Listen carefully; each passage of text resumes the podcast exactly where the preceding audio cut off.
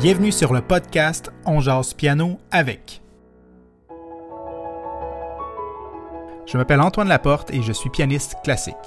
À chaque épisode, j'ai un ou une invité pianiste concertiste et le but sera de démystifier le métier de pianiste auprès du grand public et d'inspirer d'autres musiciens. On parle de leur parcours depuis les tout débuts, leur cheminement académique et les concours de piano, ainsi que leur saut vers la carrière professionnelle. Ce podcast s'adresse également aux pianistes puisqu'il parle de la pratique quotidienne, des astuces techniques et des méthodes de travail au piano. On parle aussi des intérêts divers des invités qui nourrissent leur pratique, ou bien qui leur apportent une bouffée d'air frais et un recul nécessaire afin d'y revenir avec plus de joie et d'engouement. Bon épisode!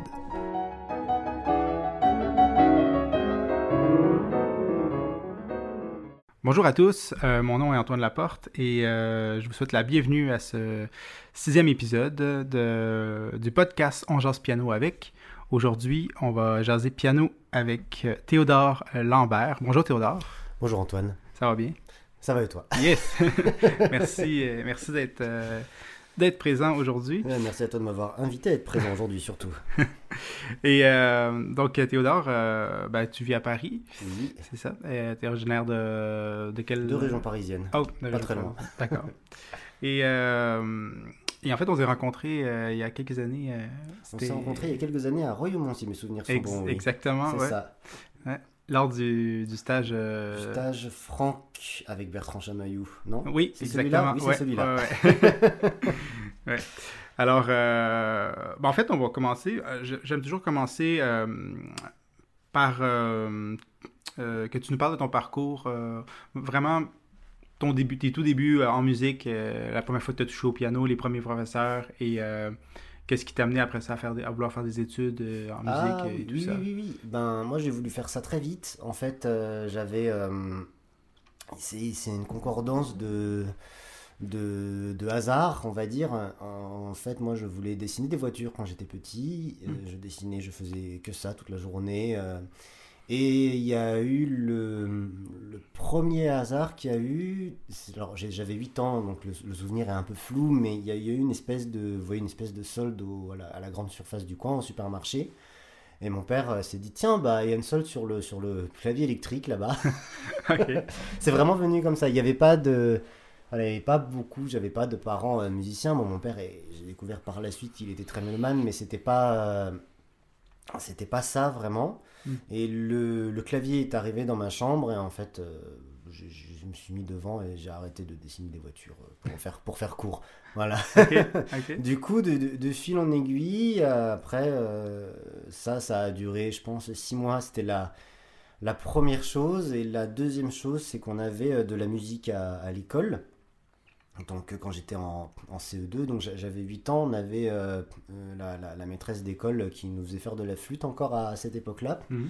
ce qui était euh, déjà très rare. Alors déjà au collège ça se raréfiait quand on était plus, un peu plus âgé, l'école primaire c'était très très rare, et qui nous avait, qui m'avait appris un peu les rudiments de solfège du coup, donc on avait commencé de trois notes, et à, mhm. à partir de là, j'avais aussi une de mes copine d'école de CE2 qui est toujours une très très grande amie maintenant, qui était à côté de moi en classe, qui joue du violoncelle. Et en fait, en combinant donc le clavier sur lequel il y avait un, petit écran qui s'allumait euh, correspondant aux touches, les questions que je pouvais poser à, mon ami euh, et ce que j'apprenais avec la maîtresse, en fait, avec tout ça, j'ai pu. Euh, il, y avait un, il y avait un livre aussi, je crois, qui traînait chez moi pour apprendre la, guitare seule ou un truc comme ça.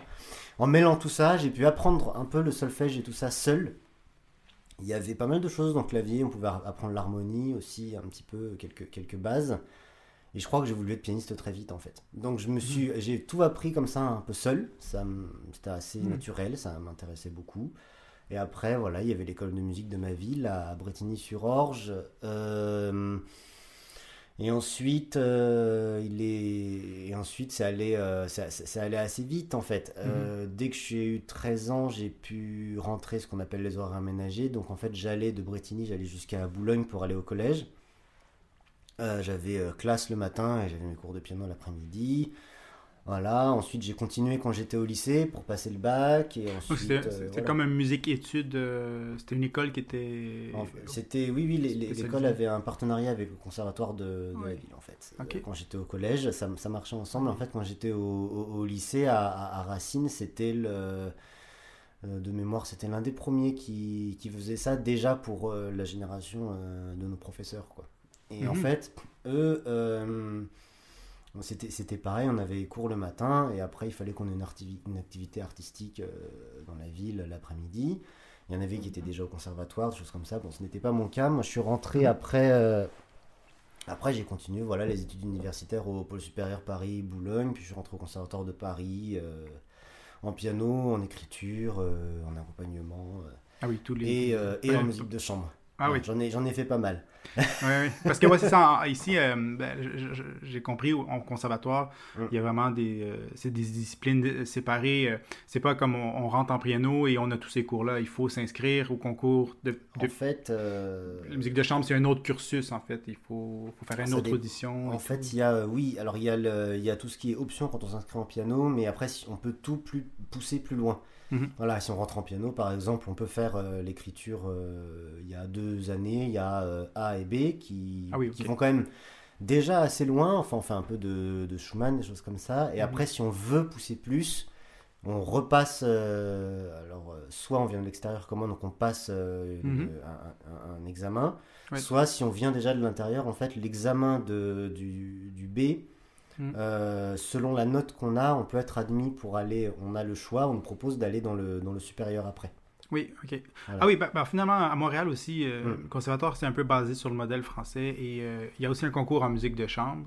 Mm. c'est seulement, je pense que c'est un an seulement et on, je sais plus, je pense qu'on le fait après, mettons, notre cursus. Puis il y avait avant écriture aussi à l'époque, mais ça avait, je pense que ça avait été enlevé. Il y a le, on peut aller en composition, sinon mais avant, il y avait le concours d'écriture aussi. Euh, euh, malheureusement, je pense qu'il n'existe plus, en tout à Montréal. Euh, super, ok, intéressant. Et ça, comme professeur de piano, j'ai vu que tu avais eu plusieurs professeurs, dont on, a on a eu le même prof d'ailleurs, Denis Pascal. Oui, c'est exact. Mm-hmm. Euh, je vois aussi, bon, il y a d'autres, je vois d'autres noms. Euh, ce qui est bien avec le conservatoire aussi euh, à Paris, c'est, de pouvoir travailler avec plusieurs professeurs, notamment au troisième cycle. je ne sais pas si, ou, ou, avant, hein, mais je vois que tu as travaillé aussi avec Emmanuel, Strasser, Jean-Frédéric Neuberger, Neuberger. c'est, c'est, Neuburger. Neuberger. Et Claire Désert. Oui, alors Claire Désert, je faisais la musique de chambre, j'ai fait beaucoup, ah, beaucoup d'années beaucoup d'années de justement la musique de chambre, de l'option quand on rentre à euh, la fin. Je crois j'ai dû travailler 7 ans avec elle, quelque chose comme ça, avec divers groupes. Mhm. Justement, comme on peut avoir en fait euh, le conservatoire, euh, c'est assez ouvert et comme justement on peut passer des mhm. auditions pour pas mal de choses. Au final, on peut rester assez longtemps et travailler avec beaucoup de profs, beaucoup de répertoires et apprendre beaucoup de choses. Du coup, euh, alors avec l'air désert, donc je suis resté assez longtemps. Donc on j'avais fait de la sonate, on avait travaillé avec le trio aussi, euh, mon trio trio Aralia, on avait travaillé avec mhm. elle. Euh, j'avais fait, j'avais fait aussi du quatuor. J'avais, j'avais fait pas mal de choses selon les moments. Et donc Emmanuel Strosser aussi que j'ai eu en prof de piano. J'ai vu Jean-Frédéric Neuburger, c'était mon prof d'accompagnement pour le coup. Mhm. Et euh, oui, et par un peu, euh, que ce soit le hasard ou le conservatoire, parce qu'il proposait aussi beaucoup de masterclass, parce que aussi j'ai fait du piano forte, etc. J'avais rencontré euh, beaucoup, beaucoup, beaucoup de profs. Oui, oui j'ai vu aussi que tu avais fait piano historique. effectivement, bon, Royaumont, c'est un peu le, dans son mandat de faire, mettre en valeur la, musique ben, la musique romantique sur des pianos historiques. Euh, quand nous étions allés, euh, on n'avait mm. pas vraiment travaillé sur piano historique, mais euh, j'ai vu aussi Eduardo Torbianelli qui, fait des concerts là-bas. puis tu as aussi travaillé avec Alexei Lubimov. oui, pour le coup à Royaumont, oui. J'avais travaillé avec Alexei Lubimov. On avait fait des sonates de Beethoven. Mm-hmm. Je me souviens, c'était une session Beethoven qui était absolument passionnante de mémoire, il y avait, euh, il y avait, il y avait beaucoup de piano historiques parce qu'il y avait une, il y avait une copie de Broadwood de mémoire où il y avait un hmm. petit, euh, il y avait, euh, voilà donc sur les pianos, voilà sur les pianos avec eux modernes, ce qu'on appelle un accordat, le clavier se décale vers la droite. Ouais, ouais. À force, on sait plus. à droite. Et en fait, les marteaux se décalent et comme les marteaux en général tapent plusieurs cordes, donc Mhm. au lieu de taper 3, là où ça tape 3, ça en tape 2, au lieu de taper 2, là où ça tape 2, ça en tapera qu'une. Mhm. Et donc il y avait, je me souviens, il y avait un petit bouton sur ce Broadwood, en fait, on pouvait régler le décalage de l'anacorda. Donc on pouvait avoir soit 3, soit 2, soit 1. Ah oui. En cliquant sur un truc euh, à, à droite, en fait, on, réglait le, le décalage du clavier. Je me souviens de ça. Alors après, il y avait, un, il y avait une copie. euh, parce que le Broadwood était une copie aussi de mémoire. Par contre, ce qui était sûr que c'était une copie, c'était une copie de McNulty euh, de, de, de Walter. Voilà, un piano qui était euh, proche du piano de, de Beethoven aussi. Mhm. Et comment c'était de.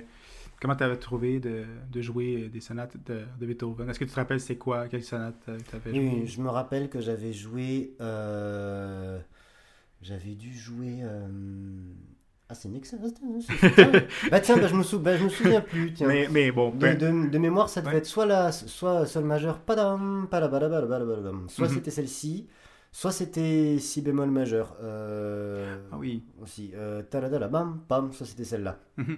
Et euh, ouais, c'est une, une sonate intéressante qui n'est pas jouée très souvent, je pense, à si bémol. euh. Euh, les deux, ouais d'ailleurs. Ouais, ouais. Les, deux, les deux sont pas très joués. Mhm. Et, euh, et comment comment tu avais trouvé jouer sur ces pianos-là? Est-ce que c'était plus difficile ou parce que souvent bon ça dépend les pianos fortés moi je, trouve que c'est toujours euh, en fait le, le fond de la note est beaucoup plus près qu'on pense. Bon ces pianos-là c'est c'est un peu plus tard mais quand même ça doit ressembler un peu. Je me suis dit que Beethoven devait être un sacré pianiste. Ouais. ah ouais. C'était dur non. ou c'était plus mou euh, C'était beaucoup plus mou. Ouais, Alors surtout le, le, le Walter, en fait, les, ce qui était intéressant, c'est qu'on avait le, mal, le Walter, c'est ce qu'on appelle une mécanique viennoise. Hmm. Donc euh, voilà, faut imaginer euh, donc euh, la touche, c'est comme un levier. Vous avez un, un levier au milieu, donc quand vous appuyez d'un côté, ça lève de l'autre. Et les Mhm. pianos viennois, la, la caractéristique, c'est que le marteau, il est très très près de, du bout de la touche, c'est quasiment direct au bout du doigt en fait. Il n'y a pas beaucoup de mécanisme entre le, Voilà. le bout du levier Mhm. et la, et la touche. Du coup, c'était très mou. Ouais. Et du coup, euh, ça fait un toucher en fait qui est assez proche du, du clavecin. Mhm. Et ce que ça m'avait fait dire, c'est que vraiment Beethoven, pour arriver là où. C'était vraiment un énorme changement parce que le.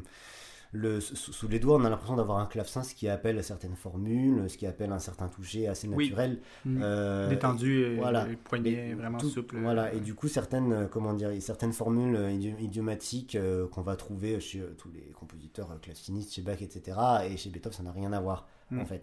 C'est vraiment, vraiment quelque chose de nouveau et, euh, et justement, euh, comme le fond de la touche est, est quand même euh, assez, assez petit, effectivement, il faut faire attention quand on se déplace parce que dès qu'on se déplace, ça va faire un énorme accent d'un Oui. seul coup. Euh, on va, faut faire attention aussi parce que c'est pas fait pour mettre trop de force, donc il faut pas les casser quand même. Ouais. Parce qu'un piano moderne, c'est fait pour euh, supporter une énergie euh, bien supérieure. Mhm. Euh, et, et du coup, c'est- c'était un petit peu ce que ça m'avait ça, ça m'avait inspiré. Alors, c'est, on fait aussi des choses différentes. On met pas tout à fait la pédale de la même manière. On peut avoir des effets un petit peu, un, un petit peu différents, la mettant plus longtemps ou en en Mhm. mettant euh, pas du tout, en fait. Mhm. Aussi, euh, Ouais, parce qu'il y a une espèce de réverbération naturelle aussi. euh, Il y a, Euh, oui, et en fait, comme c'est moins puissant, des fois, le fait qu'il n'y ait pas de pédale ne gêne pas, le fait qu'il y en ait plein euh, ne gêne pas. Mhm. Euh, aussi, on peut avoir un détaché, ça surtout sur les pianos viennois, on peut avoir un, un détaché euh, plus court, en fait, parce qu'il y a moins de son, donc la corde, elle va plus vite à arrêter. Mhm.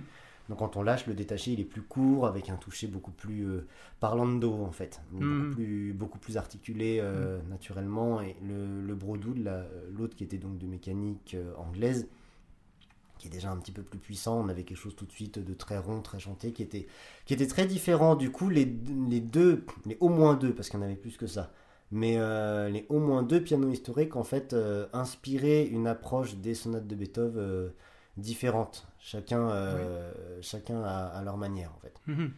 Mhm, super, super intéressant. Puis après, quand on revient sur un piano euh, moderne, euh, on, a- on devait avoir d'autres oreilles. euh, Oui, ça doit pas être la même chose. ça c'est pas la, c'est- pas la même chose. C'est pas le même son, en fait. mhm. C'est pas, je crois pas qu'il faille chercher à faire du, du piano ancien pour avoir bien essayé. Ouais. pour avoir passé des années Ouais. à essayer le. C'est comme quand vous jouez du, quand là quand vous écoutez des enregistrements de Bach ou de Scarlatti, vous écoutez au Au clavecin, vous Mhm. écoutez au piano, vous prenez même pas les mêmes tempi. Alors, Mhm. même si, alors chez, Bach, pour le coup, euh, on dit entre guillemets qu'il y a plus de, de choix de ce point de vue-là. Mhm. Bon, chacun a son avis. hein. Par contre, euh, sur Scarlatti, euh, d'instinct, on dirait pas, mais en fait, les instruments ne poussent pas du tout à aller au même tempo. Rien que ça. Je vous parle pas du reste. Ouais, ouais, ouais. Ouais, non, c'est ça au niveau du son, au niveau de l'acoustique aussi, euh, le développement du son dans l'espace, euh, c'est pas, pas, la- c'est pas pareil. Rien. Puis, puis tu sais aussi, je me dis, le toucher, évidemment, étant plus léger, pour la main droite, souvent quand il y a des traits, des gammes, euh, ça doit être aussi... parce que des fois, sur des pianos, il y a certaines mécaniques, c'est plus dur et... J'imagine des fois sur, ça doit aller bien quand même sur le piano forte où est-ce Ouais. que c'est très léger donc on a juste à faire un Des fois, un on peut peu aller, on peut aller très vite. Alors, flotter. ouais. Justement, il y a du répertoire. Il y a, on peut faire par exemple, il y a le, le trio de Haydn euh, numéro 27 en do majeur. Vous avez, euh, pour ceux qui, connaissent, en fait, il y a des octaves qui sont très très rapides à un endroit. Mhm. Vous avez la même chose chez Beethoven à la fin de la, la Waldstein. Justement, c'est des octaves que euh, sur piano, euh, sur, sur euh, piano d'époque, vous pouvez les faire en glissando en fait. Mhm. Donc vous prenez la main, donc euh, Ouais. pour ceux qui connaissent pas les octaves, vous avez la main assez écartée, vous mettez la même note d'un côté et de l'autre, Ouais. et sur piano moderne, vous pouvez pas glisser, Ouais. sinon ça fait très mal, ou je sais pas, vous avez des très grosses mains. Et sur piano ancien, en fait, vous pouvez mettre et vous vertiges, vous pouvez glisser comme ça. Mhm. Vous pouvez glisser et euh, il y a euh, et ça change en fait, ça donne beaucoup plus de marge. Euh, on peut aller plus vite. Mhm. Et justement, comme le piano est plus léger, on peut aller, euh, en fait, on peut, on peut aller beaucoup plus vite avec un, un piano forte. Et comme le son est moins fort Mhm. et que c'est plus articulé, ça restera clair. Voilà. Mhm. Piano moderne, il faudra aller un petit peu plus lentement. Ouais, ok. Voilà. Le clavecin, c'est le contraire. Enfin, ça dépend, remarque. C'est- un peu ça, c'est vraiment une généralité. euh, ça dépend du répertoire après. Mais vra- vraiment, on peut avoir un, on peut, on peut vraiment jouer la musique. euh, on peut vraiment en faire quelque chose de différent, quoi. Mhm, mhm. Et est-ce que, est-ce que ça t'arrive encore de faire, est-ce que ça t'arrive de faire des concerts sur piano euh, historique ou euh, c'est quand même, c'est aussi avoir accès à un instrument comme ça. Souvent, les personnes qui jouent, euh, c'est leur instrument à eux là, ils le déplacent. Oui, c'est vrai. Non, non, c'est pas que ça, ça, ça m'intéresse toujours et euh, si jamais euh, l'occasion revient, euh, Mm. je serais ravi d'en faire. Effectivement, c'est moins ce sur quoi je me concentre maintenant, où Mm. je fais beaucoup plus de musique de chambre sur piano Oui. euh, moderne, que ce soit avec instrument ou avec chanteur. mais notamment avec avec le trio Aralia que Oui. tu as fondé il y a quelques années. Oui, ça va faire 4 ans maintenant, Ah oui. je crois, Mhm. de mémoire. Ça fait 4 ans. Et vous avez vous joué beaucoup, vous avez beaucoup de concerts. J'ai vu dans les, les années qui ont Euh, les dernières oui, années là, Nous, vous avez nous jouons euh, tous les jours un concert dans un... non, en fait, ça dépend des moments. Ouais. Euh, là, récemment, on avait... en fait, on a, on, a plusieurs, on a plusieurs activités. Il y a les activités parce qu'on est jeune, où on va prendre encore quelques masterclass, des choses comme ça. Euh, C'était un Pro Quartet. Alors, il y a les masterclass avec Pro Quartet, tout à Mhm. fait. Donc là, la prochaine sera... euh, il, y en il y en aura quelques-unes cette Mhm. année, il y en aura en mars, il y en aura deux mémoires, il y en aura en mars, il y en aura en août avec Marie Chilem euh, du Quatuor euh, Mhm. Eben. Mhm. Et il y en aura en mars avec Vera Martinez. Euh, et il y en aura en février avec Patrick Hutt, qui est professeur à la Haute École de musique de Berne. Mhm. Voilà. Donc euh, ça, ça, et en fait on prend régulièrement des cours avec euh, Günther Pichler à Madrid, qui était le fondateur du Quatuor Alban Berg. Ok. Ça veut dire qu'on a beaucoup de chance de ce point de vue-là. Ouais. Donc on a ces activités-là, on a également... euh, J'ai vu que vous avez joué dans un festival Voilà. prestigieux, quand même, la Roque d'Anteron, Oui, Festival oui. Chopin aussi de l'Orangerie du Parc de alors Bagatelle. ça, le festival Chopin, c'était moi tout seul. Oui, oui, oui. Voilà. Effectivement. Ouais. Mais oui, alors on avait joué, on a joué à la Roque d'Anteron avec le trio, on a joué à Sainte cet été aussi avec le trio. Voilà, et là on va jouer en Normandie euh, au mois de mars. Hmm. Ce sera en quintette avec, euh, avec Violaine Despérou et euh, Sarah Gégou. On jouera de mémoire toujours hein, quintette de Dornani et quintette de Dvorak en Normandie. Ça, Mhm. c'est les concerts plus classiques qu'on a régulièrement. Ouais. selon les- Mais c'est intéressant le fait que vous continuez toujours à faire des masterclass, à vouloir améliorer. Je pense, oui, en fait, on n'est pas.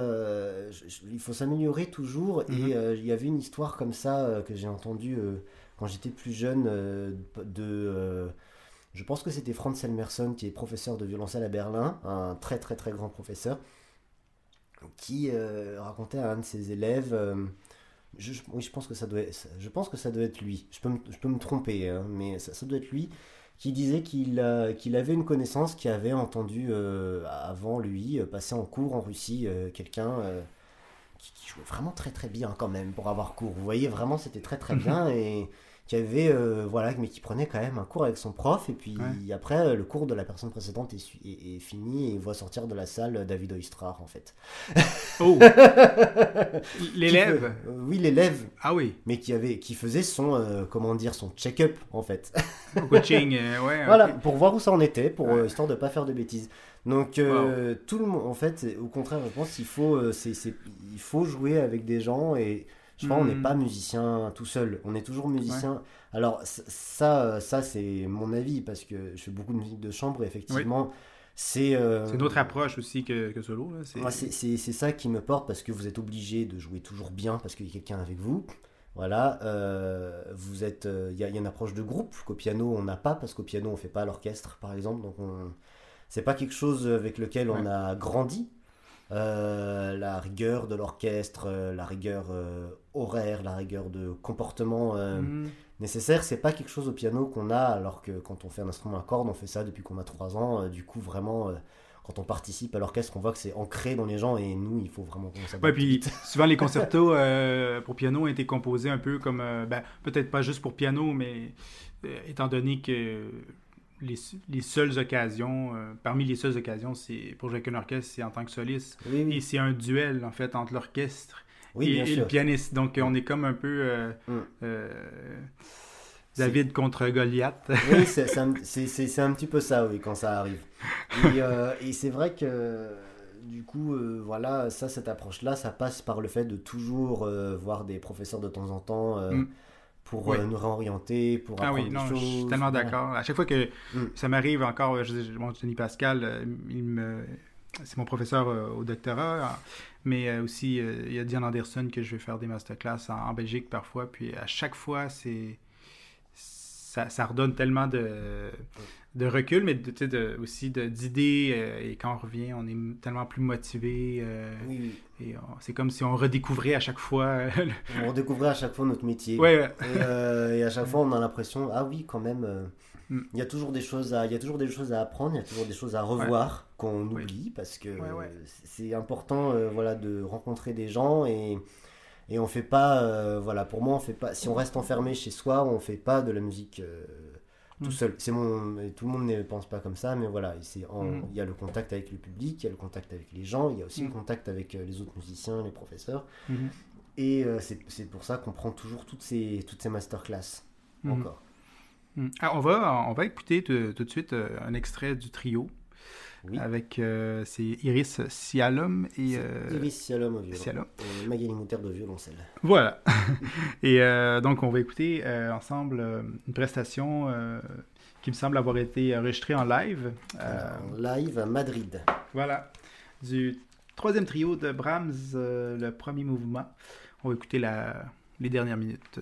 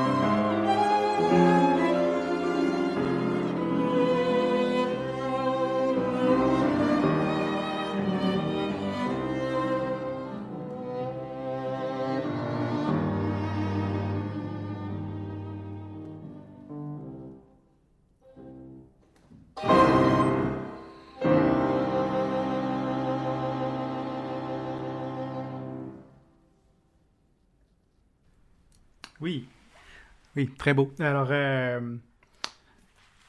euh, je vois que sur le sur l'enregistrement, vous aviez vos masques. Alors, c'était encore pendant la pandémie euh, Il fallait jouer encore avec masque en Espagne à cette époque-là. Donc, on était, de mémoire, c'était en décembre 2021. Oui, donc on était encore. oui, oui, oui. oui. Mhm. on, était, on, était à la fin, mais on le sentait encore à ce moment-là. Mhm. Et cette période justement pandémique, euh, euh, est-ce que comment tu l'as vécu euh, étant donné que tous les concerts ont dû être annulés Est-ce que tu en as profité pour faire des concerts en ligne, des streaming ou des trucs? On en a profité. Alors moi en streaming non, j'ai pas trop fait ça. Alors on avait profité pour plusieurs choses déjà. Euh, on avait fait un, justement à un moment il y avait euh, il y avait quand même un sacré besoin de concert pendant la première. Mhm. J'avais passé la, le premier confinement, j'étais pas à Paris, j'étais à Annecy, à la montagne. C'était très très agréable. Mhm. Voilà. Et euh, on a, en fait, un, ami à Magali et moi avait a un verger là-bas pour, pour mhm. faire court voilà, euh, dans, son village, le verger est en pente euh, vers le haut et du coup on avait essayé de faire un, mini format de concert comme ça où on pouvait jouer dehors. Euh, c'était en juin, il faisait beau mmh. et en fait l'acoustique au naturel était donc très bonne. Donc euh, voilà, ça a permis euh, mm. du coup en fait de faire de la musique un petit peu autrement parce que c'était un concert qui en fait dans, le format n'était pas du tout classique. On avait pris le piano du salon et descendu sur un tracteur euh, pour le mettre en bas. voilà, les gens en fait, donc officiellement c'était même pas un concert. Comme en fait on était dans, dans le jardin. Mm. Donc officiellement voilà, dans le village il y avait des gens dans dans le jardin qui ont pu avoir un concert un peu comme ça. Mm. Alors j'en avais aussi profité pour justement, euh, il y a un projet qui est né pendant cette pandémie euh, qui s'appelle L'envers du miroir en fait. Là, c'est moi qui ai composé sur un texte de Marc Henrique. Euh, donc, c'est une espèce de, comment dire, on peut dire un mini-opéra, on peut dire un. Hmm. Voilà, le titre officiel, c'est Drame lyrique, mais ça fait un, plus de un an que j'ai fini la pièce et que j'ai pas, j'ai toujours pas trouvé Le genre, par contre, ça s'appelle vraiment l'envers du miroir, en fait. Donc, c'est pour soprano et trio. Vous avez la soprano qui joue euh, le rôle d'une jeune fille de 14 ans, en fait, qui s'inscrit sur un réseau social. Mhm. Euh, et, ça se termine pas très bien, parce que c'est ça reste de l'opéra, il faut bien que ça finisse mal. Et euh, c'était justement, c'est un projet qui a été. L'idée est venue que justement pendant cette pandémie, alors moi j'étais pas, j'étais pas intermittent à l'époque et euh, Magali non plus. Et mm. du coup, on voyait beaucoup de. En fait, on donnait beaucoup de cours. Voilà. Moi, en fait, euh, du coup, j'ai très très vite. Euh, j'en ai profité pour beaucoup enseigner. Mm-hmm. Et on voyait derrière nos écrans. en fait, nos, nos, élèves qui, du coup, passaient leur vie en fait sur les réseaux sociaux. Ouais. Voilà. Et c'est de là est venue euh, l'idée euh, de, ce, de cet opéra, euh, bon, assez tragique. Hein. On a de la chance, hein, ça va, on n'a pas d'élèves qui... à qui il est arrivé une chose telle que ce qu'on décrit dans l'opéra. Mais en fait, en, gros, il y a huit tableaux et en, et en fait... qui, qui, qui retrace en fait ses pensées mises en musique voilà, dans mhm. un format un petit peu plus petit. Donc effectivement, là, j'avais j'avais eu le temps de me, de me, concentrer sur la composition de, de, ce petit opéra qui a été donné à Saint-Ouen euh, juste après, euh, en octobre de l'année dernière. Mhm. Et c'est, ça avait été enregistré euh? Alors l'opéra, il est non, il n'est pas enregistré. Mhm. On espère, on, devrait enregistrer là très bientôt un bout. Et donc, je vois que tu es créatif. le côté le compositeur, bon, il y a le pianiste, mais le compositeur aussi. Euh, parfois, c'est un peu séparé. Souvent, on voit les compositeurs d'un côté et les, instrumentistes de l'autre. Euh, toi, tu peux très bien jouer du piano, comme on, l'a entendu. et euh, comme ton parcours aussi l'indique, le montre très bien. Mais bon, la composition, est-ce que ça toujours, depuis le début, faisait partie de toi? C'est un... Non, je pense pas. C'est vraiment le hasard. En fait, ben, c'est le conservatoire qui m'a poussé. Hmm? En, fait, euh, je, moi je voulais, voilà, c'était le piano qui était, qui était important. Et euh, voilà, et au départ, bon, je m'intéresse aussi à la musique en général, donc voilà, comment c'est fait, comment ça marche, c'est quelque chose qui, qui m'intéresse beaucoup. Du coup, j'avais pris les cours d'écriture, les cours d'harmonie, etc. euh, quand j'avais euh, quand j'avais 20 ans et euh. Isabelle Dua, ma professeure de l'époque, m'avait proposé, voilà, ça se passait bien, euh, de rentrer au conservatoire. Donc je suis rentré, euh, je suis rentré en harmonie Mhm. avant de rentrer en piano d'ailleurs, à l'époque. Et je viens, je me souviens, le premier cours avec le compositeur, euh, c'était Fabien Waxman, qui nous dit, alors moi j'envisage vraiment la classe d'écriture comme voilà une classe de composition, etc. Mhm. Et là, moi je venais de partir chez mes parents, j'étais seul dans mon appartement, c'était mon tout premier cours au conservatoire le mardi matin de la troisième semaine de septembre et je me suis dit mais qu'est-ce que je fais là Voilà, et, euh, et en fait, euh, la, la- la belle manière dont il mène la classe a poussé à ce qu'on ait pas mal de projets, et aussi le, le cycle en fait pousse à ce qu'on on, on s'exprime aussi, parce qu'il y a pas mal de choses libres, etc. Au-delà de découvrir un peu les styles des compositeurs préexistants, en fait, la classe d'écriture, c'est vous composez dans les styles de compositeurs qui, ex- qui existaient déjà avant. Donc Ouais. vous faites soit vous faites du Bach, vous faites du Fauré, vous faites euh, Mhm. du Schumann, etc. Ça dépend les années, ça dépend les profs. Mais on pouvait le faire de manière assez euh, libre, euh, voilà, les- euh, pour apprendre que- ce que c'est aussi que mener une forme, que orchestrer, que faire dialoguer des instruments, voilà, des choses vraiment assez, Mm. euh, vraiment très intéressantes. Et en fait, de fil en aiguille, c'est ça qui m'a poussé à composer après. Alors le confinement avec ce projet-là a été un peu catalyseur parce que c'était pas du tout une activité principale.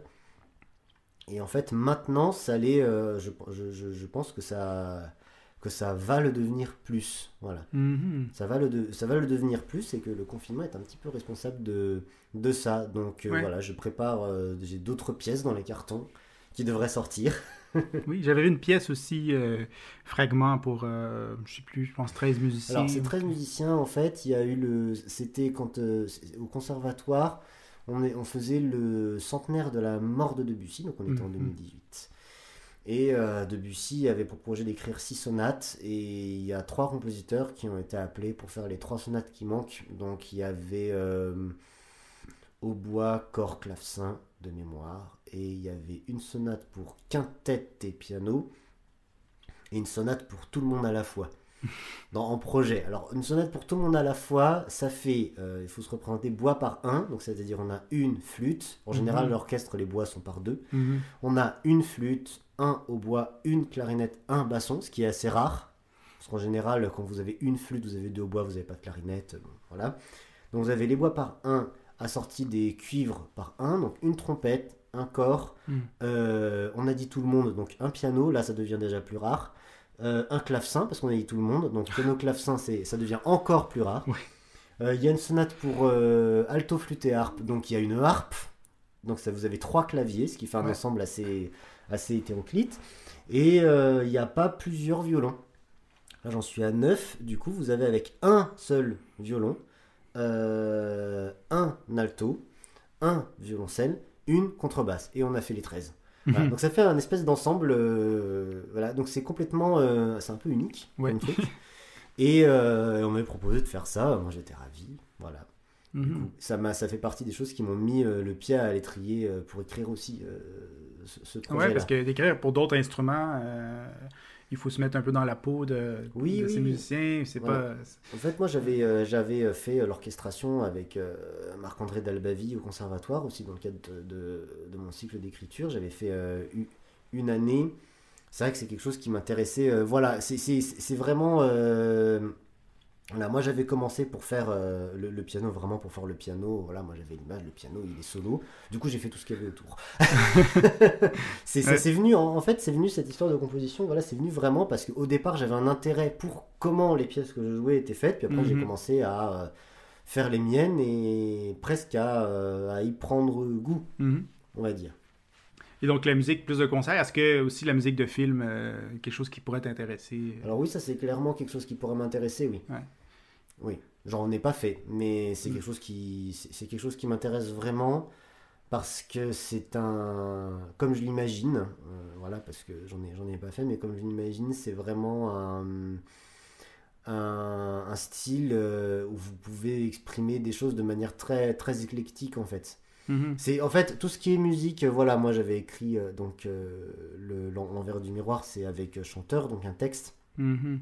Et effectivement, je, je me sens, je me suis senti très à l'aise euh, par le fait qu'il y, ait un- qu'il y a un drame et un texte à suivre qui, Ouais. euh, on va dire, conditionne à moitié la, la, la forme, mais surtout euh, permet d'avoir une musique à, à effet assez tranché en fait, que vous pouvez pas. c'est moins, c'est moins évident à faire, à moins de s'appeler Beethoven, hein, voilà. à moins de s'appeler Beethoven. C'est moins évident à faire quand on fait de la musique instrumentale seule, parce que la musique instrumentale seule, voilà, comme vous n'avez pas de texte, il faut que les gens puissent suivre une histoire sans mots. Mhm. Voilà, ce qui, et voilà, vous pouvez pas faire des ruptures comme ça, euh, ça n'a pas Ouais. de sens. Euh, Vous avez un texte, bon, bah, il se passe quelque chose dans le texte, vous avez le droit à faire une rupture. Vous avez une rupture à l'image, vous avez le droit de faire ces ruptures-là. Et surtout euh, dans les deux, d'ailleurs dans l'opéra aussi, parce que le, le, le verre du miroir, de style, il y a beaucoup de styles, enfin j'ai eu beaucoup d'influences, euh, que ce soit comédie musicale, que ce soit des choses plus classiques, que ce soit Poulenc ou Mhm. euh, Puccini, ou, ou quand je dis comédie musicale, c'est-à-dire qu'il y a eu des influences même de Stephen Sondheim, des choses comme ça. Euh, des influences de Debussy, des influences plus, même plus romantiques. Ouais. Ce qui m'intéressait, ce qui, m'a- ce qui est intéressant là-dedans, c'est que vous pouvez vraiment avoir un style qui prend beaucoup de forme. Vous pouvez mêler Mhm. beaucoup d'influences Ouais. selon ce qui se passe.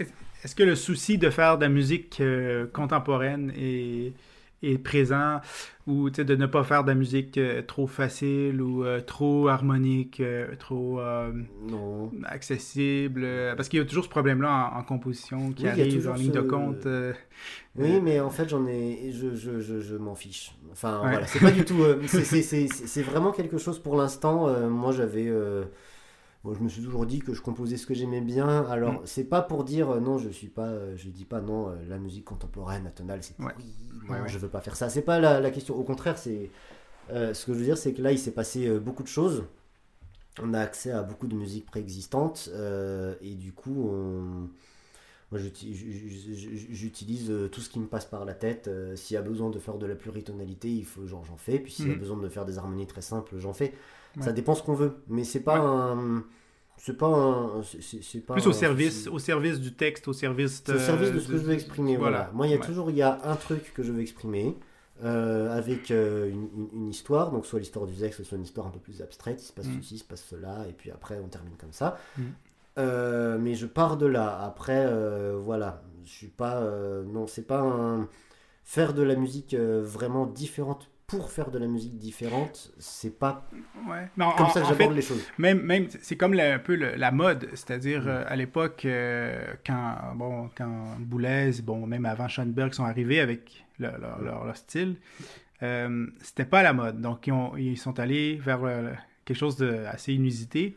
Ouais. Donc, si nous, on essaie de, ah, ben, on est rendu là dans la musique contemporaine, on va faire pareil, ben, finalement, on fait, on fait pas ce qu'eux ont fait, parce qu'on on fait, on fait juste euh, recopier ce qui se fait déjà aussi. Oui, oui. Euh, En fait, euh, je, je, je pense vraiment. euh, J'ai jamais. euh, comment, co- comment dire Ils avaient vraiment, ils avaient vraiment une idée précise de, de ce qu'ils voulaient faire de, de différent. mhm. Euh, Mais peut-être après, voilà, si on, si on se dit que on est chacun de nous est le fils de l'époque dans laquelle il vit, voilà, nous on a des choses différentes dans les oreilles que eux aussi quand même. Ça fait, voilà, euh, maintenant. Ouais, euh, la musique po- populaire, la musique de la radio, voilà, la musique entend, de film et tout, euh, la musique de film, répétitive, et aussi beaucoup la, musique tout ça, oui, euh, oui, oui, minimaliste, mais oui. Ah, ces temps-ci... Tout le monde, tout le monde a ça dans l'oreille et du coup, chacun en fait, voilà, il faut pas avoir la la prétention de dire non, moi je crée ex nihilo. Enfin, moi c'est pas quelque chose que j'ai et du coup, je pense que Mm. On écrit euh, ce que notre époque nous fait euh, passer par la tête. Enfin voilà, Ouais. voilà. Si on, si on se remet dans l'époque de Boulez, etc. Il y avait la Seconde Guerre mondiale pas loin. euh, hmm. c'est- il y avait il y a beaucoup de, de choses qui ont poussé à faire toutes ces choses différentes. Par exemple, c'est vrai que Schoenberg, ça fait bizarre de lire ça maintenant, mais disait que lui, il se- il s'inscrivait totalement dans la lignée de, de Brahms en fait.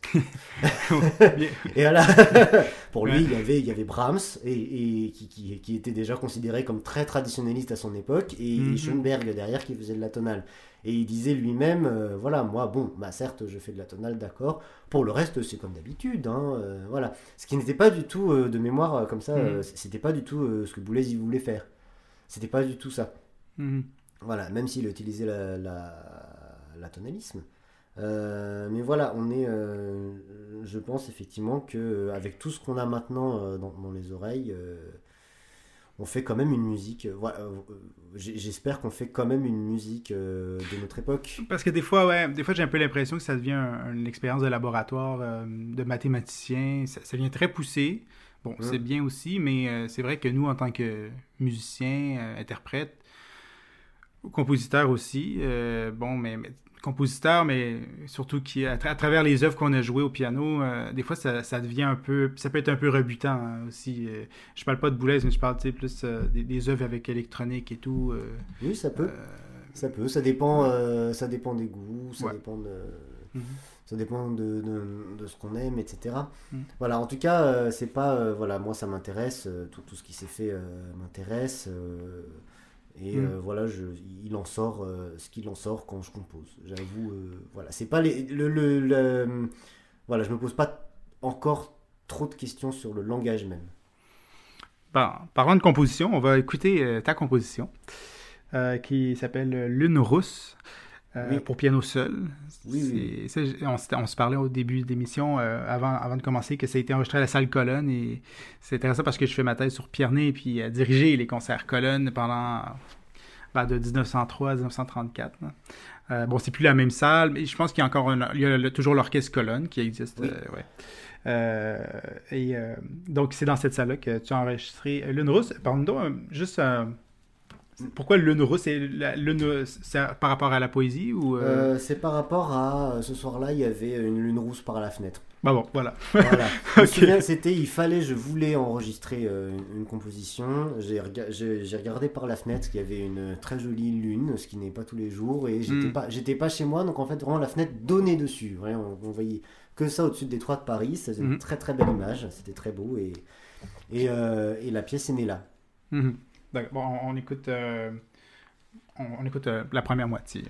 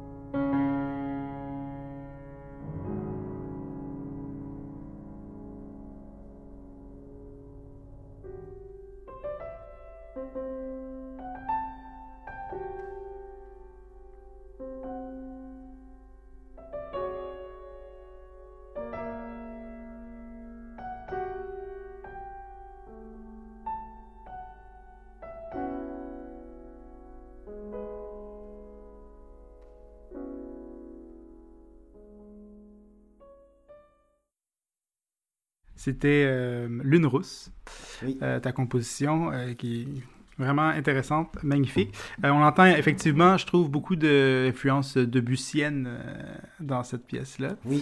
mais pas que, mais pas que. Un peu de Lambert aussi, je pense. Peut-être.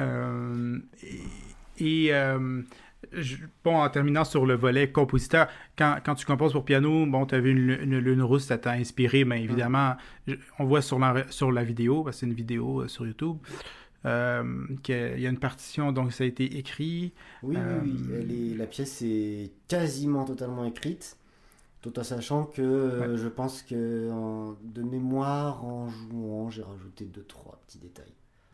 Et euh, donc il y, a des tout, il y a des tout petits détails sur la partition qui existent, euh, qui, ne sont pas dessus, qu'il faudra peut-être que j'écrive. Peut-être. Et je pense, euh, pour tout vous confier, que la fin, et il y a bien les 30 dernières, 45 dernières secondes sont improvisées. Ah, ok. Ouais, dessus. Mhm. Voilà. J'étais pas, j'étais pas satisfait de la fin quand il fallait jouer, mais voilà, bah, c'était programmé, il fallait faire une fin, et j'ai fait une fin. Mhm, mhm.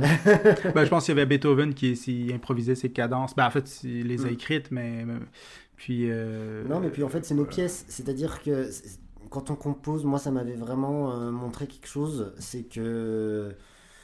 On, voilà, euh, quand on, quand, on, quand on joue ces pièces, c'est nos pièces, on les connaît, on, ne fait pas l'analyse, il veut dire quoi. Nous, on sait en fait. Ouais. On sait. Et non, seulement on sait, c'est lié à nous, Mm. Donc normalement, il n'y a pas de travail de comment dire historique. On ne travaille pas notre son. Il n'y a pas de travail historique, oui, en plus, parce que c'est nous, nous, qui le faisons, donc il n'y a pas ce travail-là. Et c'est notre, euh, c'est-à-dire qu'on joue, on va écrire naturellement euh, ce qui va, ce qui va nous aller.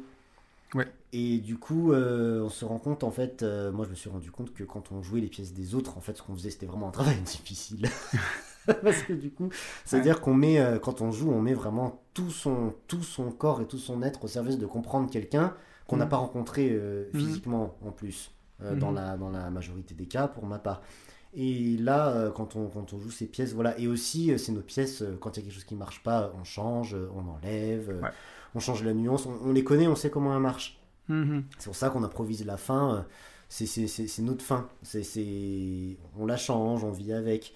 Voilà, c'est pour ça, ça quand on a, par exemple, euh, ça me fait penser aux enregistrements de Scriabin où les pièces n'ont rien à voir avec ce qui est écrit. Euh. ça ne veut pas dire qu'il faut pas jouer ce qui est écrit, mhm. mais il y a, c'est intéressant la question entre euh, ce qui, bah, du coup, ce qui est écrit, qui est une œuvre à part entière, mais après, nous, ce qu'on va en faire, qui, comme c'est notre œuvre, on peut la faire évoluer dans dans notre mhm. tête ou dans, ou dans la vie. C'est pour ça que Rachmaninoff aussi révisait ses œuvres souvent. Oui, oui, oui c'est pour ça qu'on on révise là euh, tout, tout, ce que le peu que j'ai écrit, tout peut être révisé. Euh, mhm. Voilà, je sais pas. Quand j'ai joué, euh, quand, quand, quand, on joue même les pièces qui sont totalement écrites, voilà, on sait ce qui. On peut changer des choses au dernier moment aussi. Puis dans le processus d'écriture, est-ce qu'il il se passe quelque chose? Est-ce que des choses se précisent, euh, justement, juste par le fait de, l'écrire? Parce que souvent, on peut composer des choses, ça reste dans notre tête. Euh, oui, on, Peut, on peut la jouer exactement pareil, mais le fait d'écrire, des fois, ça nous fait voir peut-être d'une autre façon. Je sais pas si euh, toi, ça Si, si. Alors, surtout quand on écrit, ce qui est important, c'est que la, chose qui est... qui pour le coup n'est pas improvisée avec ces pièces-là, c'est tout ce qui est de l'ordre de la forme. C'est-à-dire que pour le coup, quand on écrit, euh, voilà, on, on, peut, changer des détails quand on les joue sur scène, par contre on sait où on en est. Ça, pour le coup, c'est parce que c'est écrit. Voilà. Euh, mm. Est-ce que ça précise des choses? Oui, parce que c'est quand même un processus, euh, pour le coup, d'isolation, qui est la chose la plus, comment dire, la plus propre euh, pour le coup à la composition parce que quand vous jouez le piano vous êtes avec des gens là ce que je disais tout à l'heure on fait pas la musique on fait pas l'interprétation tout seul mhm. par contre vous composez vous êtes en intériorité euh, voilà en général vous êtes isolé et du coup c'est un, un, autre travail mhm. et ça euh, c'est oui le fait d'écrire pousse à faire ce travail là et à activer ce processus là qui fait que voilà après le cerveau continuera à écrire Ouais, juste comme Ah, ma pièce c'est en 4-4 ou, tu sais, c'est en 6-8. En fait, euh, peut-être qu'on pense pas nécessairement quand on la compose, on la joue, on, on ressent la musique, on, en fait, le, voilà, le, rythme se place un peu tout seul, mais hmm. c'est vrai que là, il faut comme, ah oui, euh, c'est quoi la oui, tonalité c'est des questions intéressantes, des fois, les questions, comment on peut écrire ceci, cela, et, et, on se rend compte que tout n'est pas, euh, que tout n'est pas facile à écrire. Mm-hmm. Euh, la musique qu'on pense, c'est vraiment, des questions, vraiment des questions intéressantes, des fois. C'est vrai que, justement, on peut pas on peut pas tout écrire, mais des fois l'écriture, ça aide aussi à imaginer des choses euh, qu'on n'a pas le pouvoir, euh, le super pouvoir d'imaginer sans, sans, le voir. Mhm. Voilà. Ça dépend après des gens, mais pour le coup, c'est un, c'est enrichissant de passer par euh, l'écriture en tout cas. Mhm. Voilà. Je devrais m'y mettre aussi. J'avais composé une pièce euh, pour les euh, jeunesses musicales. Il y avait un thème thématique domicile adoré pendant la pandémie. Mm. Euh, donc, domicile adoré pour domicile adoré, vu qu'on était ah, pris d'accord. et, ouais, et, je me dis toujours, ah, j'aimerais ça l'écrire. bon, je, ne penserais pas qu'il y aurait beaucoup de choses à ce stade-ci qui changeraient, mais bon, au moins, de juste l'écrire, puis peut-être si d'autres personnes aussi, d'autres pianistes pourraient la jouer, c'est peut être ah, ben intéressant de, voir quelqu'un d'autre jouer notre pièce. Euh. Ben, oui, mais, mais, toujours. Hmm. Puis c'est toujours. Euh, bah déjà, on a, on a hâte d'entendre ta pièce déjà de une. et là, et, effectivement, quand on entend. Euh, quand d'autres jouent la pièce, c'est intéressant de. Bah, enfin, déjà, enfin, c'est intéressant. Non, déjà, c'est très gentil à eux, déjà. Hmm. Parce que les, les, les, gens qui ont eu euh, peut-être euh, le malheur de jouer ou chanter ce que j'ai écrit, euh, ils ont toujours mis un investissement fou. Mmh. Et, c'est toujours très flatteur de voir que mmh. les gens, voilà, si que tu c'est gentil de jouer ça, qu'ils sont pas obligés et que c'est pas du Beethoven et du Mozart non plus. ils mettent tant de tant d'énergie et tant d'implication. Déjà, déjà, donc merci à tous ceux qui l'ont fait et euh, mm. merci pour cette implication. Et effectivement, c'est intéressant après de voir euh, ce qu'on peut formuler. On voit en fait que nous, il y a des choses qui sont importantes pour nous. Mm-hmm. Euh, et, et, de voir aussi que c'est de la recherche quand même constante. Ce qui montre que quand on joue les pièces, le répertoire, en fait aussi, si le compositeur était là, peut-être aussi ce serait de la on cherche aussi, voilà, c'est pas parce que par exemple il y a des pièces où il y a des, il y a des tempi dessus, euh, l'envers du miroir par exemple, c'est 50 minutes. Euh, la partition, il y a 50 minutes de tempi qui sont pas les bons. Pourquoi? Parce que, euh, bon, déjà d'une, le métronome que j'avais utilisé était un peu détraqué, il faut quand même le dire. Donc c'est possible. Voilà. Mhm.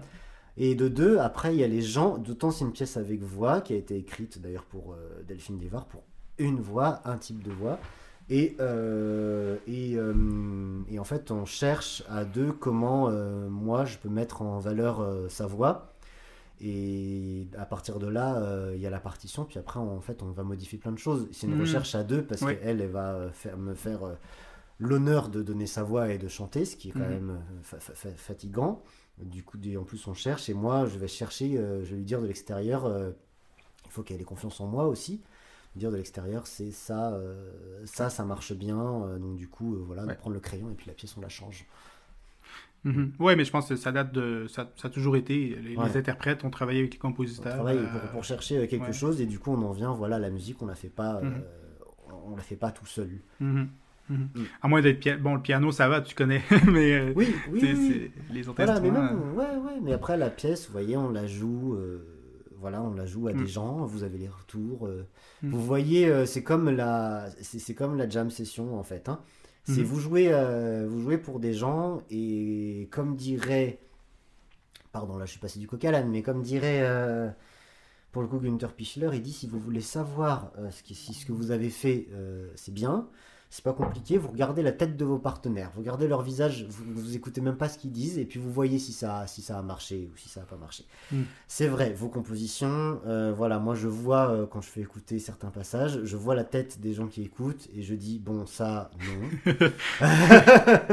ça, oui.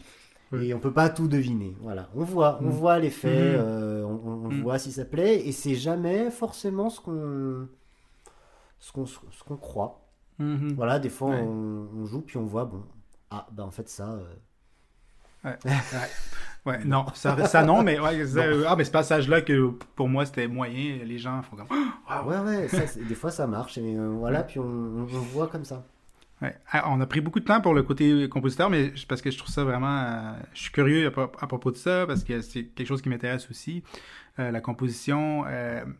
puis, mais surtout aussi de voir un, un interprète de haut niveau euh, s'investir aussi dans, dans, la composition. Je trouve ça, je trouve ça bien. Bon, t'es pas, pas le seul, il y en a d'autres. Euh, comme ça, il y a Marc-André Hamelin, un pianiste aussi, qui compose beaucoup. Euh. bon, il y en a d'autres, mais quand même, c'est pas la norme je, mm. de nos jours.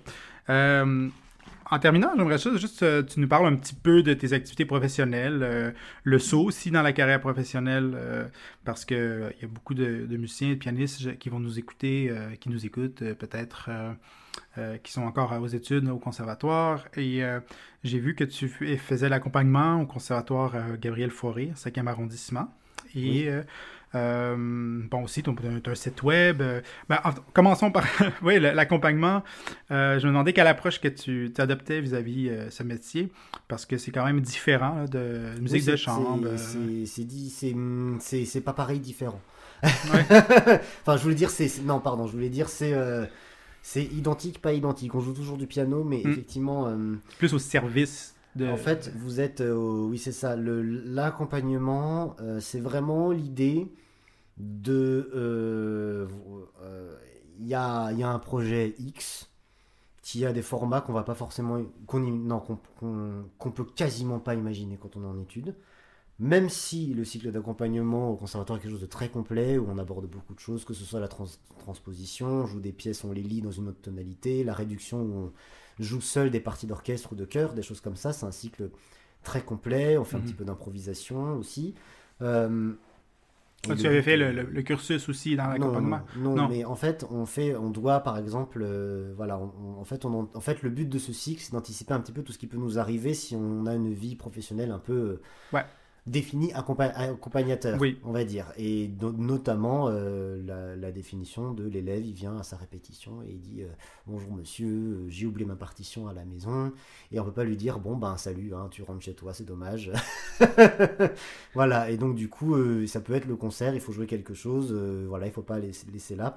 Mhm. Et en fait, l'accompagnement, c'est vraiment la définition de il y a un projet d'un format inimaginable. Ça peut être n'importe quoi. Euh, ça peut être un chœur euh, qui va chanter on sait pas quoi, des chants, des mhm. chants de Noël, euh, du répertoire qu'on voit pas en classe parce que c'est pas du répertoire classique, mais du répertoire pour enfants contemporains, mhm. avec des instrumentations étranges différentes. Voilà, et il faut que tu joues, il faut que tu les aides, il faut, faut, faut, que tu t'intègres là-dedans, il faut que tu donnes quelque chose là-dedans tout de suite. voilà, allez, hop, c'est parti. Ouais. ouais. Voilà faut faire des miracles. voilà, allez, hop, c'est parti, ce répertoire, ce compositeur-là, et on voit que ça peut être du répertoire. Des fois, il faut avoir un peu d'impro jazz, mais pas que. Il faut pouvoir improviser un peu tel style, tel style, déchiffrer de la déchiffrer la musique écrite ou pas, improviser la chanson. Voilà, c'est vraiment ça. Euh, mhm. C'est vraiment ça le métier d'accompagnateur. Et du coup, euh, par rapport à mes activités euh, vraiment professionnelles. Oui, parce que tantôt, avais, tu as dit que tu étais euh, intermittent euh, de spectacle. Ça, en fait, au, Québec, ça n'existe pas, à, ma connaissance. Au Canada non plus. nous, on est vraiment payé au concert. Mm. Bon, il y, a aussi, il y a, des conseils des arts qui peuvent aider au niveau dans les tournées. Ça peut, payer, ça peut aider à payer, mettons, les transports, l'hébergement, les repas et tout. Mm. Mais il n'y a pas il n'y a pas ça. Est-ce que tu peux nous en parler un petit peu euh, Oui, en fait, alors le, le, système, c'est que c'est comme, euh, en fait, c'est comme le système euh, de, de, de, chômage en France pour tous les salariés. C'est voilà, c'est vous avez en fait voilà. Alors la première chose, c'est qu'en France, parce que je, crois qu'au Canada, c'est, je, je, ne sais pas, mais je crois qu'au Canada c'est différent. En France, quand vous faites un concert, vous êtes salarié de quelqu'un. Voilà, c'est pas, vous n'êtes pas un indépendant qui vendait euh, des, des, des, produits. C'est, c'est, en France, c'est. Très autonome ou très, auto-entrepreneur. Voilà. Pour, pour, pour, faire les concerts, j'entends, pour faire les concerts, c'est de mémoire interdit de faire des concerts en auto-entrepreneur. En fait, on doit être euh, salarié par quelqu'un, par la salle, par qui vous voulez. Euh, mhm. Voilà. Guzo aussi, je pense. Alors oui, le Guzo, oui, en fait, ça c'est pour que, par exemple, des, des, structures qui n'ont pas habitude de programmer des concerts, quand elles ont besoin de programmer un concert ou qu'elles le veulent, grâce au Guzo, euh, elles peuvent le faire très simplement. Et en fait, du coup, donc vous êtes salarié pour un temps, euh, le temps du concert, en, gros. Et euh, du coup, euh, au bout d'un certain nombre de, de concerts que vous avez en tant que salarié, ben, comme les autres salariés, vous ouvrez des droits au chômage. C'est juste, des- c'est- c'est- c'est juste ces droits-là. Voilà, ça s'ouvre à partir, comme les salariés, d'un certain nombre, on va dire, d'heures, mais on va dire en gros un certain nombre de cachets. Mhm. On compte en heures, mais voilà, c'est c'est plus facile d'imaginer que c'est un espèce de système de points. Disons que vous, si vous faites un certain nombre de cachets, donc euh, à partir de là, vous avez, ça, ça vous ouvre euh, ce droit au chômage. Alors ce qui est paradoxal, c'est que pour avoir ce droit au chômage, il faut quand même pas mal travailler. Et, et, euh, comme un droit au chômage n'étant pas éternel, Mhm. pendant que vous avez le droit au chômage, il faut travailler. Beaucoup. Donc Ouais. en fait, voilà. Mais, mais c'est ça, c'est comme un travailleur saisonnier, mettons, nous, la, construction, ils vont travailler beaucoup pendant certains mois. Il y a des mois qui peuvent pas travailler à cause, de, mettons, de la Mm. température et tout ça. Ouais. Mais, euh, ouais. Et donc, euh, ce chômage-là, en fait, en fait, c'est pour avoir un, une espèce de salaire régulier à l'année. Oui, au en final. fait, ça, ça fait que euh, quand il y a moins de, quand il y a moins de cachets, euh, on n'est pas, on- voilà, ça, ça, ça lisse un petit peu. Voilà. Voilà, c'est-à-dire, ça, ça. Mais euh, est-ce que les, les cachets de concert, faut les. Est-ce qu'on. Dans le fond, les cachets de concert sont en- en- encaissés par le, le, le concertiste ou il doit euh, ou il doit remettre ça à une instance qui lui ensuite. Non, non, euh, en fait, Le, le cachet, il est, il est encaissé par le concertiste. Et après, comme c'est du salariat, en fait, le l'employeur euh, va euh, payer euh, des beaucoup de cotisations à l'État Ouais. euh, en plus. Mhm. Voilà, pour euh, tout, euh, tout, euh, tout ce qui fait un, un État, Ouais. tout simplement. Et dont, dont, dont le chômage. Et en fait, effectivement, quand on va avoir beaucoup de travail, on va avoir des allocations moindres, ce qui est normal. Et quand on aura moins de travail, on va avoir des allocations un peu Voilà. supérieures, tout en sachant que l'allocation est calculée de telle sorte à ce qu'à partir du moment où on travaille, euh, bon, ben voilà, ben c'est plus intéressant. Ce qui est le jeu, ce qui est normal, on va dire. Et du coup, ça permet effectivement d'avoir quelque chose d'assez lissé. Mhm. Euh, C'est à tous les mois, là. Euh, alors, on va pas, du coup, euh, ces allocations ne vont pas faire qu'on touche un salaire identique tous les mois. ok. Non, non, sinon on travaillerait pas. Enfin, Ouais, c'est ouais. pas- C'est comme, ouais, c'est- ouais. en gros, c'est le, c'est le raisonnement. hein, mais en, en gros, on va, on, ça va, on va toucher moins si on si on n'a pas de cachet. Pendant le mois, par, par Euh, exemple. le, un mois, on n'a pas de cachet, mais on va euh, toucher un peu quand même. Du coup, voilà, au lieu d'avoir beaucoup, énormes trous, beaucoup, énormes trous, on a une espèce de courbe plus, Mhm. comment dire, plus, plus lisse. Puis ça, ben, en fait, euh, eux, pour qu'ils pour le, pour qu'ils sachent, euh, ceux, ceux qui, euh, ben, qui donnent, qui, voilà, qui donnent ce- cette allocation, euh, Mm. il faut qu'ils sachent combien de concerts vous faites dans le mois. Il faut envoyer Oui, une déclaration En fait, alors, euh, chaque les... mois. ou- alors euh, tous les mois, on dit tout ce qu'on a fait tout le mois. OK. Tout. Wow. Que ce soit des, que ce soit des concerts, que ce soit les cours qu'on donne aussi. Tout. Ou alors si on a pris un autre travail X, Y, Z, on le dit aussi. Et en fait, suite à ça, il y a l'allocation est versée. Et après, tout ce Hmm. qu'on a déclaré est vérifié, ce qui prend Ouais. un peu de temps. Voilà, donc c'est pour ça qu'en fait on a un paiement provisoire, histoire que le temps qu'il vérifie, euh, on n'est pas à rien. Et après, euh, ce qu'on a reçu comme argent, après toute la vérification, euh, c'est recalculé et normalement il n'y a pas de grosse différence entre ce qu'on déclare et ce que après ils ont comme information. Mhm. Voilà. Mhm. En tout cas, ouais. C'est vraiment intéressant. Puis ça, je pense que c'est aussi un bon, euh, ben, un bon filet pour les musiciens. euh, C'est un, bon filet et c'est un filet qui aussi euh, n'est pas que euh, voilà ça, ça ça pousse pas à rien faire dans le sens où justement en fait tous les ans en fait on déclare tout toute l'année Mm. et en fait tous les ans il y a un retour tout- sur tout ce qu'on a fait dans l'année et à partir de là on recompte en fait si tout ce qu'on a fait dans l'année est suffisant pour euh, pouvoir ouvrir euh, les droits pour l'année suivante. mhm. En gros, on est au chômage, mais pendant le chômage, il faut travailler beaucoup pour pouvoir continuer à bénéficier d'allocations dont on bénéficiera euh, Mhm. en tant que chômage, même si on travaille beaucoup. Ouais. Voilà. Ouais. Pour donner une idée précise, euh, Mhm. on dit il faut 507 heures, ça ne veut pas dire grand-chose. Il faut l'équivalent de 42 cachets. Oui, parce que Voilà. euh, les heures de, de travail, est-ce que c'est comptabilisé, les, les pratiques, la pratique, Officiellement, euh, oui, oui. préparer les, Officiellement, oui. En fait, quand on dit un cachet, on compte 12 heures, mais c'est pas 12 heures de travail, un récital. Mais Ouais. on compte comme ça. En gros, pour donner une idée plus précise, c'est l'équivalent. euh, il faut 42 cachets. voilà. Il y a 52 semaines euh, à l'année. Ça veut dire qu'il faut faire bien l'équivalent en tant que pianiste euh, d'un concert la, la semaine et demie. Donc en fait, il faut beaucoup jouer. Ouais, c'est fou. hein. Voilà. Alors après le cachet, euh, bon, euh, voilà, je vais pas rentrer dans tous les détails selon Mhm. tous les instruments, etc. Mais vous pouvez, euh, voilà, une répétition, ça peut compter un cachet aussi. Mais fait- voilà, il faut faire beaucoup de beaucoup de, de dates. Mhm. C'est voilà, c'est vraiment l'équivalent d'un concert toutes les semaines et demie. Si vous considérez que Ouais. vous prenez des vacances, euh, que vous enseignez par ailleurs, etc. Ça fait des périodes où vraiment vous jouez beaucoup. Donc Voilà. il faut être beaucoup sur les, les courriels et les, les- les téléphones trouver les, pour trouver les concerts ou à moins d'avoir une, agence euh, Il très... faut voilà, il faut active. avoir euh, ces, ces- ces plans plus euh, plus, on va dire, on- faut, faut, voilà, faut faire pas mal de choses différentes. Voilà. Et toi, c'est bon, je, je parlais tantôt de, tu as un site, un site web, Mm. euh, une chaîne YouTube, euh, des vidéos et tout euh, pour l'autopromotion. Avec les médias sociaux. Comment, Ouais. comment tu approches ça? Est-ce que c'est quelque chose euh, que tu t'occupes toi-même? Alors, euh, je fais tout moi-même, Mhm. euh, comme je peux, parce que c'est un travail euh, qui n'est pas le cœur de ma formation, pour être franc. Mhm. Euh, mais oui, je fais, je, je fais tout moi-même euh, dès que, dès que c'est possible et dès que je pense que ça va donner un petit peu de visibilité. Ouais. Voilà, le but étant que maintenant on a, avec Internet, on a, euh, les gens ils se renseignent comme ça et il faut avoir un- une petite image sur Internet pour que les gens, en Ouais. sortant du concert, ils tapent notre nom sur Google, sur Facebook et ils trouvent tout de suite quelque chose Ouais. euh, d'assez clair. Et ça a été, euh, ça, ça a pas été évident pour moi au début, en fait, de savoir exactement euh, qui j'étais, de définir qui j'étais pour que les gens en face comprennent ce que je fais. Parce que si vous êtes compositeur, vous êtes accompagnateur, vous donnez les concerts seuls, les gens, euh, des fois, ils font Mais qu'est-ce que vous faites? C'est quoi votre spécialité? Mais en fait, vous vivez de quoi? C'est quoi votre métier?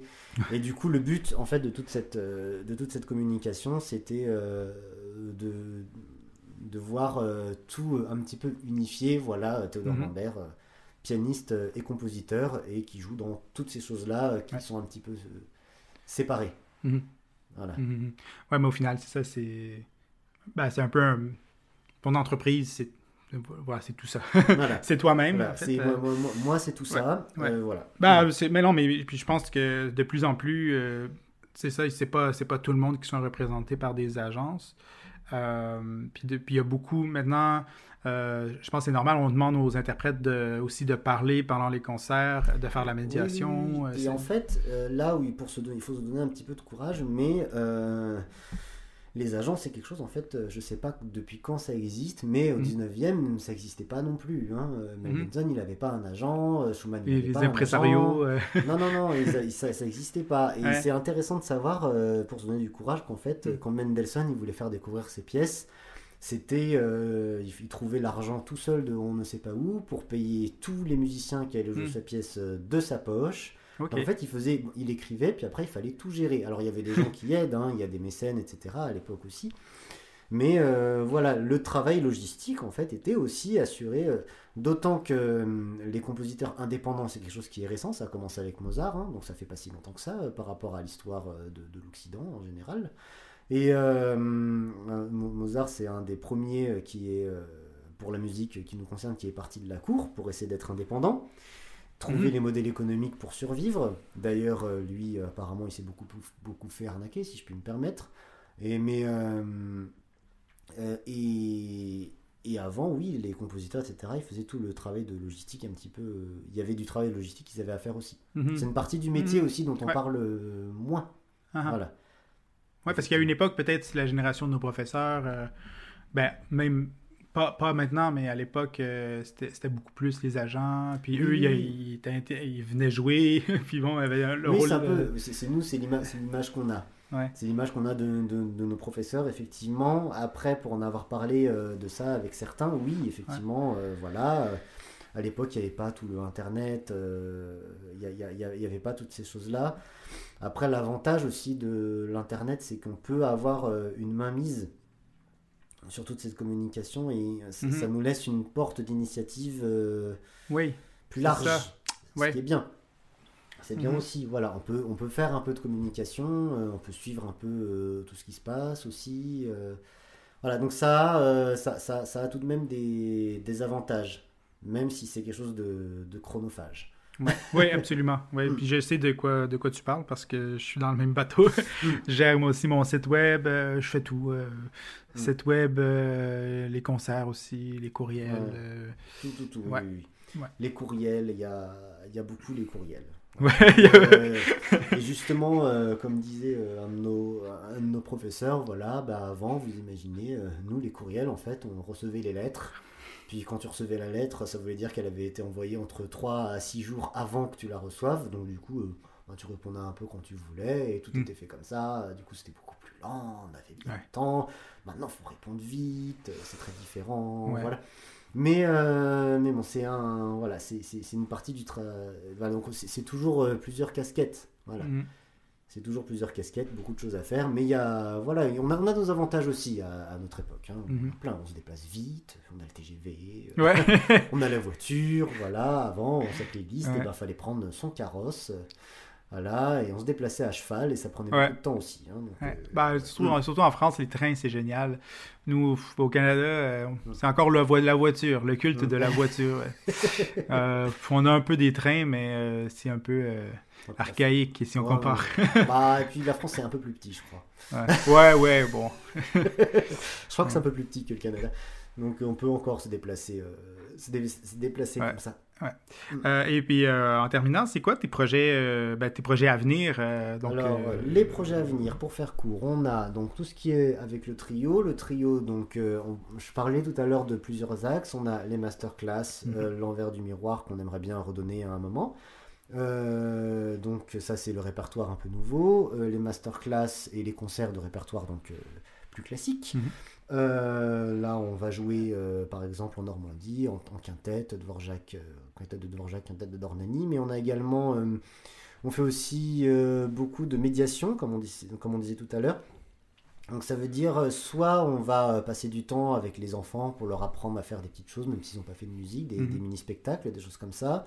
Soit on, la, la dernière fois, on a eu une médiation dans une maison de repos. On a appris euh, à des, donc, des, des patients euh, qui, qui, sortent de.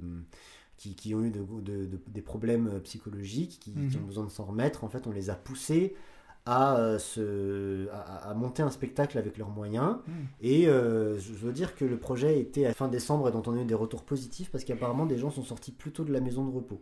Ça, on est assez content. C'est vrai. Donc l'objectif mhm. humain on sait même, on n'a même pas osé se fixer cet objectif-là et est apparu, donc là on est vraiment ravis. Euh, voilà, alors euh, est-ce que j'oublie quelque chose vis-à-vis du trio? Non, je ne crois pas. Ensuite, les autres partenaires réguliers, il y a euh, la production la, production de résonance. Donc ça, c'est deux chanteurs, Tristan Fourreau, un ténor, et Faustine Pico, soprano, avec qui on fait du récital lyrique régulièrement. Le but étant d'avoir euh, quelque chose d'un petit peu moins froid et justement plus de médiation, plus, plus on va dire démocratique, où justement on a le compositeur euh, Michel Bosque qui travaille avec nous, qui parle aux gens, qui, qui, s'exprime très bien, qui présente les pièces et dont on joue la musique également. Mm. Voilà. Euh, musique tout style, baroque, classique, opéra, récital, musique contemporaine, donc pas, mal de choses. Euh, et euh, aussi là j'ai donc... ah voilà, c'est ça que j'oublie avec donc le trio, on va sortir un CD au label initial autour de 500 Chaminade. Mais oui, le label initial, c'est le label du conservatoire. Du conservatoire. J'ai également un autre CD qui va sortir, ou euh, donc avec euh, l'ensemble Sottovoce. Euh, ça, c'est un ensemble, c'est quatre chanteurs, quatre chanteurs et un pianiste, avec un répertoire pour le coup très majoritairement 20e contemporain. Mhm. contemporain assez accessible. c'est un CD en, en autoproduction, donc du répertoire, voilà, pour le coup pas classique du tout, très original, que j'espère que vous aurez le plaisir de découvrir. Euh, également, alors d'autres projets. Je suis sûr que j'oublie quelque chose. Euh, ça, alors j'ai dit le trio, Nox, euh, Résonance. voilà. Et après, je donne toujours les cours au conservatoire du 5e arrondissement. Euh, pas, mal de, pas mal de choses comme ça. Mhm. Qu'est-ce qu'on va avoir d'autre Les cours, c'est ça, c'est euh, de l'accompagnement. Ça, c'est l'accompagnement, tout ça. Ouais, non, mais je pense que dans les, dans, dans les projets, dans les médias, j'ai rien oublié. Voilà. Ah, ben, ben, alors, euh, ben, merci beaucoup, Théodore. merci Antoine de m'avoir reçu et d'avoir permis tout cela possible. Oui, ben, c'est toujours très intéressant. Puis euh, on a fait une longue émission. Donc, euh, je sais pas. oui, oui, oui, oui, non, je suis, euh, je suis, je suis ravi parce Ah oui. que c'était vraiment passionnant. Alors, euh, ben, bonne continuation dans tes Euh, projets. merci et bonne continuation à, à toi. On a hâte de lire la thèse. Oui, voilà. Allez, au revoir. Au revoir. Merci d'avoir écouté le podcast avec Théodore Lambert. C'était plaisant de discuter ensemble et d'en apprendre sur son parcours d'élève au Conservatoire de Paris, de découvrir ses talents de compositeur et de pianiste-interprète. C'était aussi pertinent de mieux comprendre le statut d'intermittent de spectacle à travers son activité artistique et d'en savoir davantage sur ses projets de disques et de concerts. On se donne rendez-vous le 16 avril prochain pour le septième épisode avec la pianiste québécoise Jeanne Amiel. Ça, c'était un, c'était une décharge électrique de stress. Je veux dire, je me suis jamais sentie comme ça. Puis j'étais prête, là. C'était la troisième fois que je jouais ce concerto. Je jouais le deuxième concerto de Rachmaninoff. C'était la troisième fois que je jouais ce con- concerto-là en concours. Mais le niveau d'énergie que ça me prenait, ça a été physique. Tu sais, je veux dire, c'est, je me sentais vraiment comme si on m'avait branché sur une prise électrique de je sais pas combien de watts. À bientôt!